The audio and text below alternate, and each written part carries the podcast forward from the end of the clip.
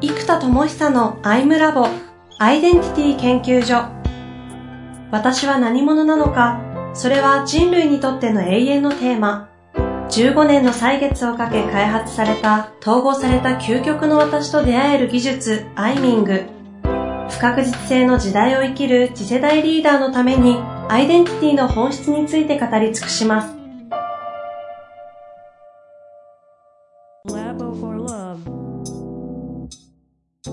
こんにちは、遠藤和樹です。生田智久のアイムラボアイデンティティ研究所。生田さん本日もよろしくお願いいたします。はい、えー、よろしくお願いします。さあ、暑い日が続いておりますが。はい。今日もね、暑くいきたいと思いますね。そうですね。はい。というわけで、今日テーマどう感じでイメージされてますかね？そうですね。と、ここのところね、改めてこう、矛盾のか、矛盾カット対立分離って呼んでる、それを統合することって何なんだとか、うん改めてね、本当になんで今の時代僕はこれをとても大事だと思ってるかとか、うん、誰にとって本当にインパクトなのかなんていうのをね、ずっと最近考えていて、で、改めてテーマとしては、やっぱり変革だなと。イノベーションですそう。進化とか変革とかやっぱり僕も好きだし、うん、それが今時代に求められているし、ほぼ全員がそういうタイミングになってきてるような時代。いつも言うように自己実現が一つで終わっていた時代から一回人生の中で変革期が一個人の中でも入る時代だ前言ったようなこう卓越した芋虫と内なる蝶って言ってる、全ての人にとってさなぎ期間が大人になって必要な社会になってきた。で、ほら、昔だったら終身雇用だったから、こう、ね、こう、一回この道って決めたら、まあ、達人になって、65歳で定年していくっていうやり方の道から、誰もが本当にこの道なのかとか、つまり脱皮もしくは進化、えー、変革っていうことが一個人の人生でも必ず必要になってきたし、うん、企業もそうですね。よく企業の寿命は10年ぐらいになってくるなんて言われてくるように、はい。まあ、まさにね、あの、 mixi とか本当にそうですけど、SNS で日本一をね、ダントツでちゃんと取ったのに、Facebook が来たことで業態変革をね、もう求められて、はいはいはい、で、ソーシャルゲームってポジションにシフトした結果、ドンとでっかくなった。うんうん、そうか、そうですね。で、法人レベルでまさに進化変革。これって本当アイデンティティだと思うんですよね。SNS やというアイデンティティにこだわったら、きつかったと思うんですよ。でおそらくなんですけど、僕内部にいないから分かんないですけど、どう見てるんですか？おそらく僕らは SNS じゃなくてコミュニケーション屋だっていうふうに、多分アイデンティティをメタに取ったんだと思うんですよね。おそらく。うんうん、で、じゃあコミュニケーションを活性化してつながりを作りたかったんだよねと僕らは。つながり屋であると。その形として SNS というソリューションをやっていたのであって、SNS 屋じゃないんだっていうふうに多分、おそらく経営会議でなったんじゃないかな。で、つながり屋だったら、今改めて本当に新しいつながりの形とかコミュニケーションの形なんだろうってやった結果、あの、モンスト？で、だからモンストも、やっぱりその、コミュニケーション屋さん、つながり屋さんとしてずっとそればっかりやってきてるから、うん、内部にはどうやったら人と人がつながるか、どうやったら人と人のコミュニケーションが活性化するかってことばっかりやってきてる人たちがいっぱいいたわけなので、そのつながりやコミュニケーション屋としてのナレッジと自分たちの力をどうやったら社会に最大化できるんだろうかっていうつながり屋でアイデンティティを一回取り直したんだと思うんですよね。そうしないと SNS 屋としては終わるみたいな、つまりアイデンティティクライシスが法人レベルで起きようとしていたわけだから、はいはいはい、そうすると一回自信を失ったら慌てて他のシフトしたり、なんか SNS に謎の広告機能がついてくるとか、なんかね、なんか今までのアイデンティティになんか固執しちゃうとね、なんかそういうね、サービス崩壊のね、謎の収益化モデルがくっついてくるんですよ。それ大体アウトだなって僕は思う。けど、やっぱりそこでおそらくつながり屋みたいな形でアイデンティティシフトというか根幹アイデンティティに戻れたんだと思うんですよね。うんうんうんでそっから、えーソーシャルゲームというポジション。だから、内部的には実はアイデンティティは変わってないんですよ。内部的な。つながり屋というアイデンティティが変わってない。うんうんけど、外から見ると業態変革をしたように見える。いや、見えましたよね。な、どうしちゃったんだろうっていうかね、びっくりしましたもんね。そう、だから、芋虫も蝶も、うんあの、一つの生命体じゃないですか。はいはい。だから、蝶々の幼虫であって、あの、ち変わんないんですよ。うん本人は。んあの、変革は起きてるけど。変容度合いで言ったらもうなんか別、別物ですけどね。ねだって、むっちゃ呪い生物から空飛ぶ生物でね、うんうん変革しますか？ら、だからこういうさなぎ期間っていうのが、進化や変革っていうのが法人レベルでも必要だし、うんね、10年ぐらいでこう、短命になるでしょ、ビジネスモデルが。あのー若干このアイデンティティっていうテーマで見ていくと、今の話から派生するとですね、ちょっと最初話そうと思ったテーマから変わるんですけど、ここで盛り上がっちゃったから僕、行きましょう行きましょう。えっ、とね、最近正直僕は若干 Facebook 危ないって思ったんですよ。ほうほうほう。これね、多くの人たちにとって Facebook 今世界最強クラスだと思うんですけど、えアイデンティティクライシスが起きているんです。今、今。もうそこは現在実際で人口系で。これはもう正直、ほとんどの人は気づかないかもわからないですが、アイデンティティっていう基準で見たときには、アイデンティティがブレることから価値観のズレ、能力のズレ、行動のズレ、コミュニケーションのズレってなってって、結果、その人々がずれたなって気づくのはもっと先なんですよ。ん。でも実はその根幹って全部アイデンティティで僕見るので、会社の法人アイデンティティと、あとはプロダクトアイデンティティなんですよね。うんうんそれって何なのっていうプロダクトが一体何なのかっていうものがずれた瞬間、そのターゲットユーザーは〇〇として使っているのに、〇〇ではなくなったものは使わなくなるんですよ。でこのプロダクトアイデンティティのクライシスがもう完全に起き始めてるんです。あの動画とかあの辺のあたりそうですかまあまあじゃあちょっと。でしょう。じゃあそのあたりはちょっと楽しみに聞きつつなんですけど、はい。一旦はどうですかもともとの生田さんから見られた Facebook のいわゆるアイデンティティはどうなんですなんですか？ここがずれ始めてると。と、Facebook そのものでいくと、うんとね、ずれてるというよりは、ユーザーが成長したとも言える。んですよね。ほうほうほうほあの、それ何が起きてきてるかっていうと、もともとは SNS って、うんなんかたわいもないね、ことを共有できる、いわゆる井戸端会議の現代版だと僕は思っていたわけです。最近こんなことあったよとか、友達こうだったよとか、美味しいご飯食べたよとかっていう、友達とする何気ない会話はいはい。なかなかこう忙しくなっていったり、あと昔の友達と会わなくなっちゃったりするから大学時代の友人どうしてんのかなっていうのが、本当にたわいもない、こんなうまいもん食ったよでよかったんですよ、実は。で、それが共有できるからみんな、ガンガン投稿してたわけなんですけど、はいはいはい。だんだんそこからリア充イエイとかうざいよねみたいな話が広がってきちゃって、はあ、なんか、安易にたわいもないことを投稿すると、なんか、SNS リア充みたいな風うんに、なんか、あの、思われるあはいはい。風潮が、もう出始めちゃいましたよね。はい、そうですね。結果として、たわいもない何気ないことを共有できるということが価値であったのに、それともしちゃいけないっていう風に変わってきたわけですようん。うんうん。で、だんだん SNS、まあ Facebook は特に大人の世界ではなんかビジネスブランディングツールになりつつあってきて、だからどっちかというとビジネス的な共有、うん。こういう事業を始めましたとか、うん。えーあとは転職しましたとかう、ん。ビジネス的な名詞では伝わらない、うん自分のビジネス的変遷を共有する内容、こういう事業を始めようと思ってますとか、こんな経験をしたことで、今こういう世界に可能性を感じるから、なんかそっちの事業について考えてますとか、リリース前の、クラウドファンディングにも乗る前の段階を共有できるツールになってるんですはいよね、はいはい。今って。そうですね。うんうん。でそうすると、あの、なんか、なんか、ビジネスとしてウェブでちゃんとリリースする前のクラウドファンディングの前のなんかこんな思いがありますっていうのを共有するツールに、だんだん変わってきてるわけですよ。つまり、Facebook 自体がだんだんこうビジネスパーソンとかビジネスユースにちょっと近くなってきてるというか。その感覚がもうでもありますよね、確かに。そう。で、日本の場合はもうちょっとたわいもないところ、LINE のグループでみんながやればいいので、たわいもないことを公共の場に出すと、なんか、なんでそんなの公共の場に出すんだみたいな雰囲気が最近出ちゃうわけですよ。はいはいはい。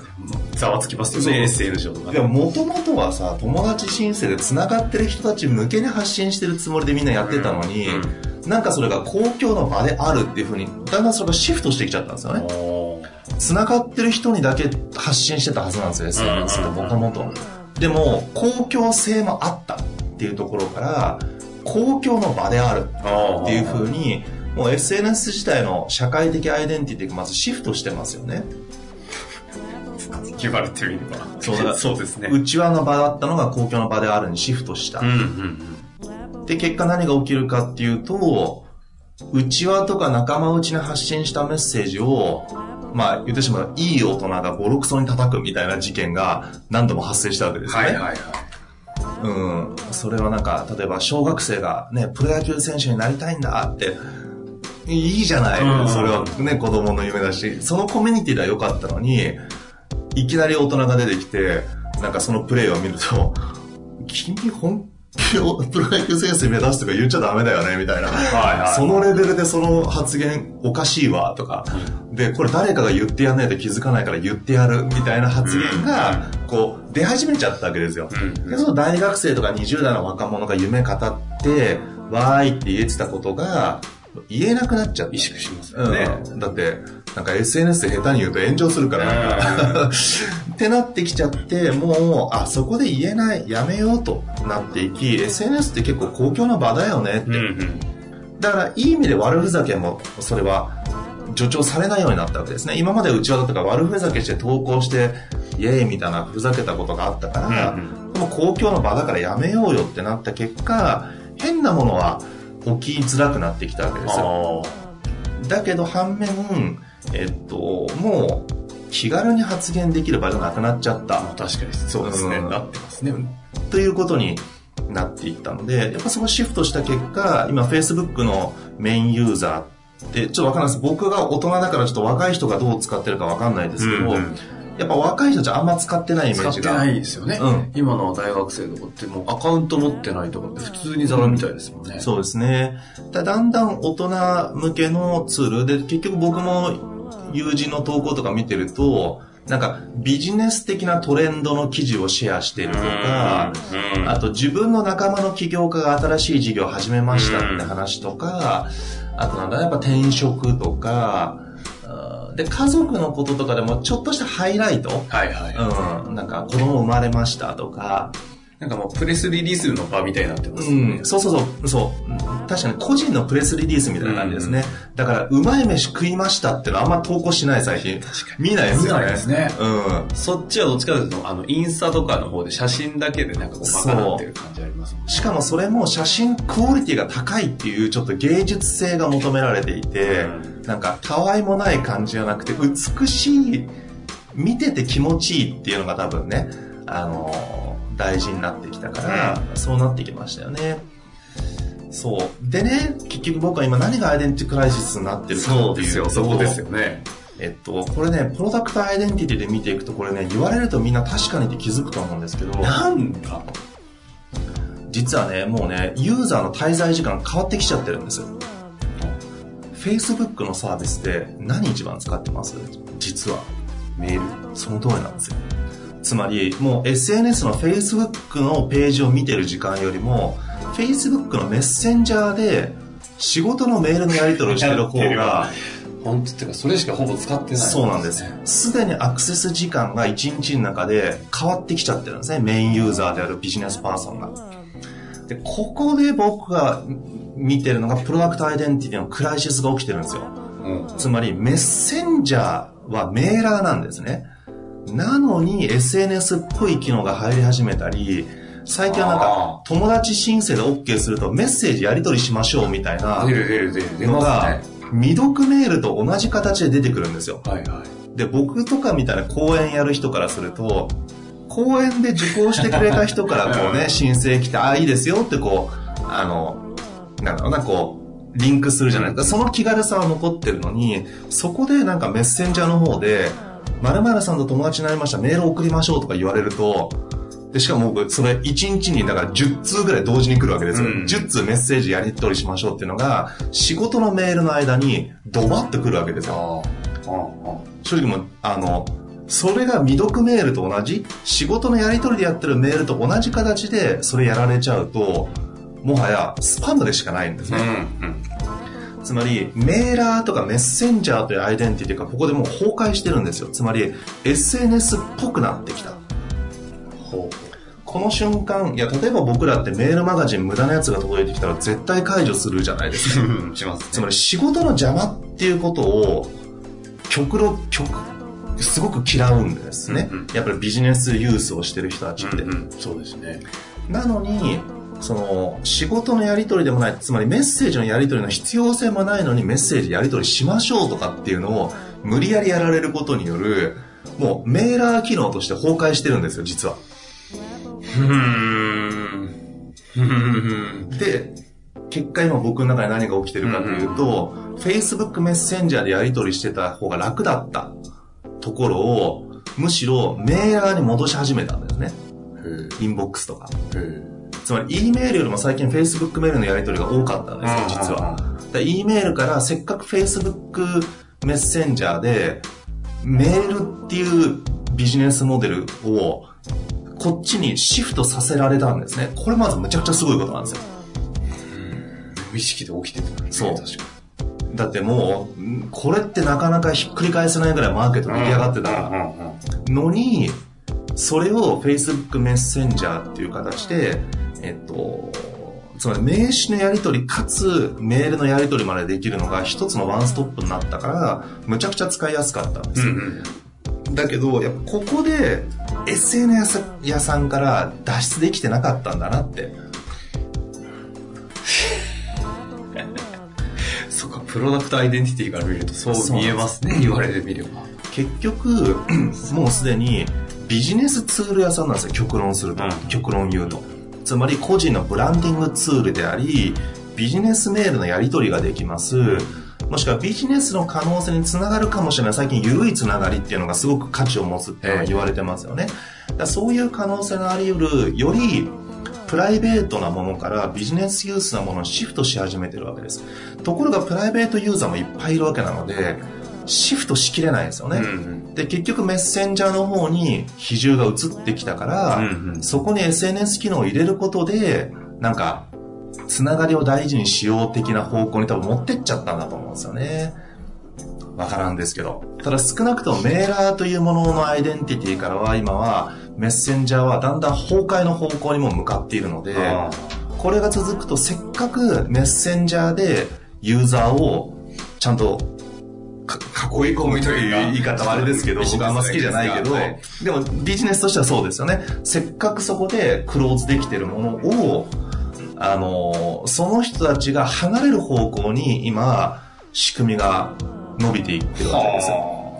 でもやるんだったら、例えばね、未読と既読のチェックがすごくしづらいとかっていうのが、ね、そもそもビジネスユースやってて、結構ね、あの、既読スルーをしちゃってることがあるんですよ。しちゃってる、で、それを確認する術がないんですよ。見るしかないですもんね、中に入って。あと、メールの中の文章を検索する機能すらないんですよ。だからそれができないから、あれ、あのやり取りのメールどこに行ったっけって検索できないんですね。だからメッセンジャーであるんだったら伸ばすべき機能はそっち側であって、SNS 機能を伸ばしちゃいけないんですよ。プロダクトアイデンティティ的に。で、ビジネスユーザーをそこでしっかりグリップしていって、その人たちがビジネス成功することで、Facebook 広告を買うっていうふうに循環してもらわなきゃいけないんですね。だから、そこで Facebook 広告が売れるわけですよ。で、ビジネスモデルは広告なので、そこに循環させなきゃいけないのに、せっかくビジネスユーザー、しかもこれから個人事業主がガンガン増えるので、そこで個人事業主がちゃんと、えっと、Facebook メールでビジネスやり取りしてたら、自分も使ってるし、みんなも使ってるから、そこの広告打てばうまくいくって思うから、広告が売れたはずなのに、このまんまでいくとこれからね、マイクロベンチャーとかマイクロビジネスがむちゃくちゃ増える時代において、えまあ、前回から言ってるような、せっかく Facebook がそこのポジション、例えば5年10年のスパンで見たら、個人事業主とか、少数3人ぐらいの会社とかっていうのが、前回まで話したテーマも含めてなんですけど、うん。むちゃくちゃ増えるんですよ。うん。そこにおいての名詞的やり取りであり、メッセージツールでありっていう方向をちゃんとデファクト取ってれば、結構会う人が増えるから、顔とかその人個人の情報もそこにアクセスして思い出したいんですそうですね。そう。忘れちゃうの。名詞だけだと顔も思い出せない。うんうんけど、その人の人となりとか、あ、これメール来たけど誰だっけって思った時に、プロフィールを見るとその人のなんかいろんなやつが出てくる。ああ、そうそう、こういう人だったとか、いうふうに実は人となりを確認したり、うん誰だっけっていう時に思い出すためのビジネスツールとして、今、メッセンジャーが使われているところはもう大成功なんですね。うんこれ今まで誰もできなかったすごいポジションを取ってるにもかかわらず。と、ここで気づかないと、なぜかっていうともう、今って、本当にシリコンバレーのベンチャーが、その隙間見つけてバコーンってすごいビジネスモデル作ってくるんですよ。いや、インボックスとか本当そうで、うんメーラーって完全にデファクトできてたじゃないですか。はいはい、そうですね。そこになんか、ちょっと UI が楽しいとか美しいとか、っていうのをドコーンと攻めてきて、もう一点特化ですごいやつ作ってくるんですね。ちょっとインボックス使ってないので、ちょっと具体的名詞がちょっとあー出ませんけど、ぜひね、皆さん。メーラーですごい話題になったんですよ。で、うん結局最後 Google が買い取って、はいはいってなったんですね。だから今そういうことがもう起きてくる時代で、あの、つまり Facebook 自体がそうだったわけじゃないですか。もともとポッと出てドーンといくぐらい、ワンコンセプトで突き抜けられる時代で、それで成功してきた会社なので、そのワンコンセプトで突き抜けたサービスが出てしまったら、そこにまたごそーっと持ってかれる。持ってかれる可能性すらあるんですよ。ん。例えば10年でスパンで言ったら。じゃあ10年後僕らがそのサービス使ってるかってことなんですよね。うん。だって僕学生の時 mixi は絶対使ってると思ってましたもん、当時。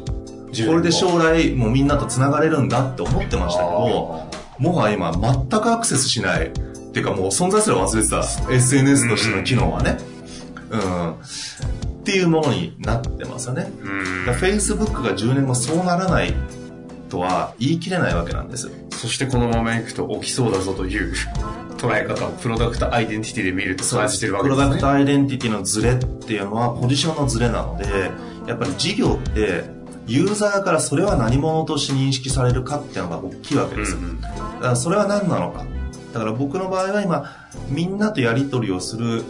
メッセンジャーとして使ってるわけです、特に。だからそれが崩壊し始めてこられると、そこに対してスパムが毎回出てきちゃうから、なんか、申請を許可すると、まためんどくさい未読メールみたいなのがいっぱい出てきて、うんそれをなんか一個一個クリックしてアーカイブとか消すみたいなことやんなきゃいけないですね。うん。その作業をユーザーにさせてるっていうことの時点で、ほぼ迷惑メールと変わんない状態になっちゃってるんですよ。今って。うん。だからそこに気づかなければ、これは、で、その方向に機能が増えていくから、ここ。はいはいはいはいはい。なんか、もうアウトですね。メーラーじゃなくなるから。ね、一旦今日の回ここまで聞いて、うん皆さんそうだなと思ってるでしょうし、ちょっとその観点でしばらく Facebook のちょっと動向をね、そうですね。見ていただきたいですよね。そうなんです。あの、本当レゴランドもそうなんですけど、アイデンティティなんですよ。うん本当にそれは何なのかってアイデンティティがずれてると、あっという間にうまくいかなくなるし、今の時代って早いですよね。そうですね。なるほどね。結果その結果、その何者として見られるかっていう顧客目線でもずれてって、プロダクトもずれてって。そうですね。うん、顧客目線も大事なんですけど、顧客目線から入るとアイデンティティで作れないですよね。うんそのあたりの話はね、はいちょっとしていただきたいところですよね。ねよく言う、マーケットインだと、プロダクトアウトだと。どっちなんでしょうってね。ねまあこれ次回にもつながるんですけど、人間で言えば同じじゃないですか。人から求められる自分でアイデンティティを構築するって不可能だ、うん。みんなそれで困ってるわけで、うんうん。結局自分が何者かって決めてその自分として人との関わりを作ることで自分を取り戻し私として生きてるわこの私で人とつながり直すっていう作業が大人になって必要なわけですよね、うんでもこれマーケットインで、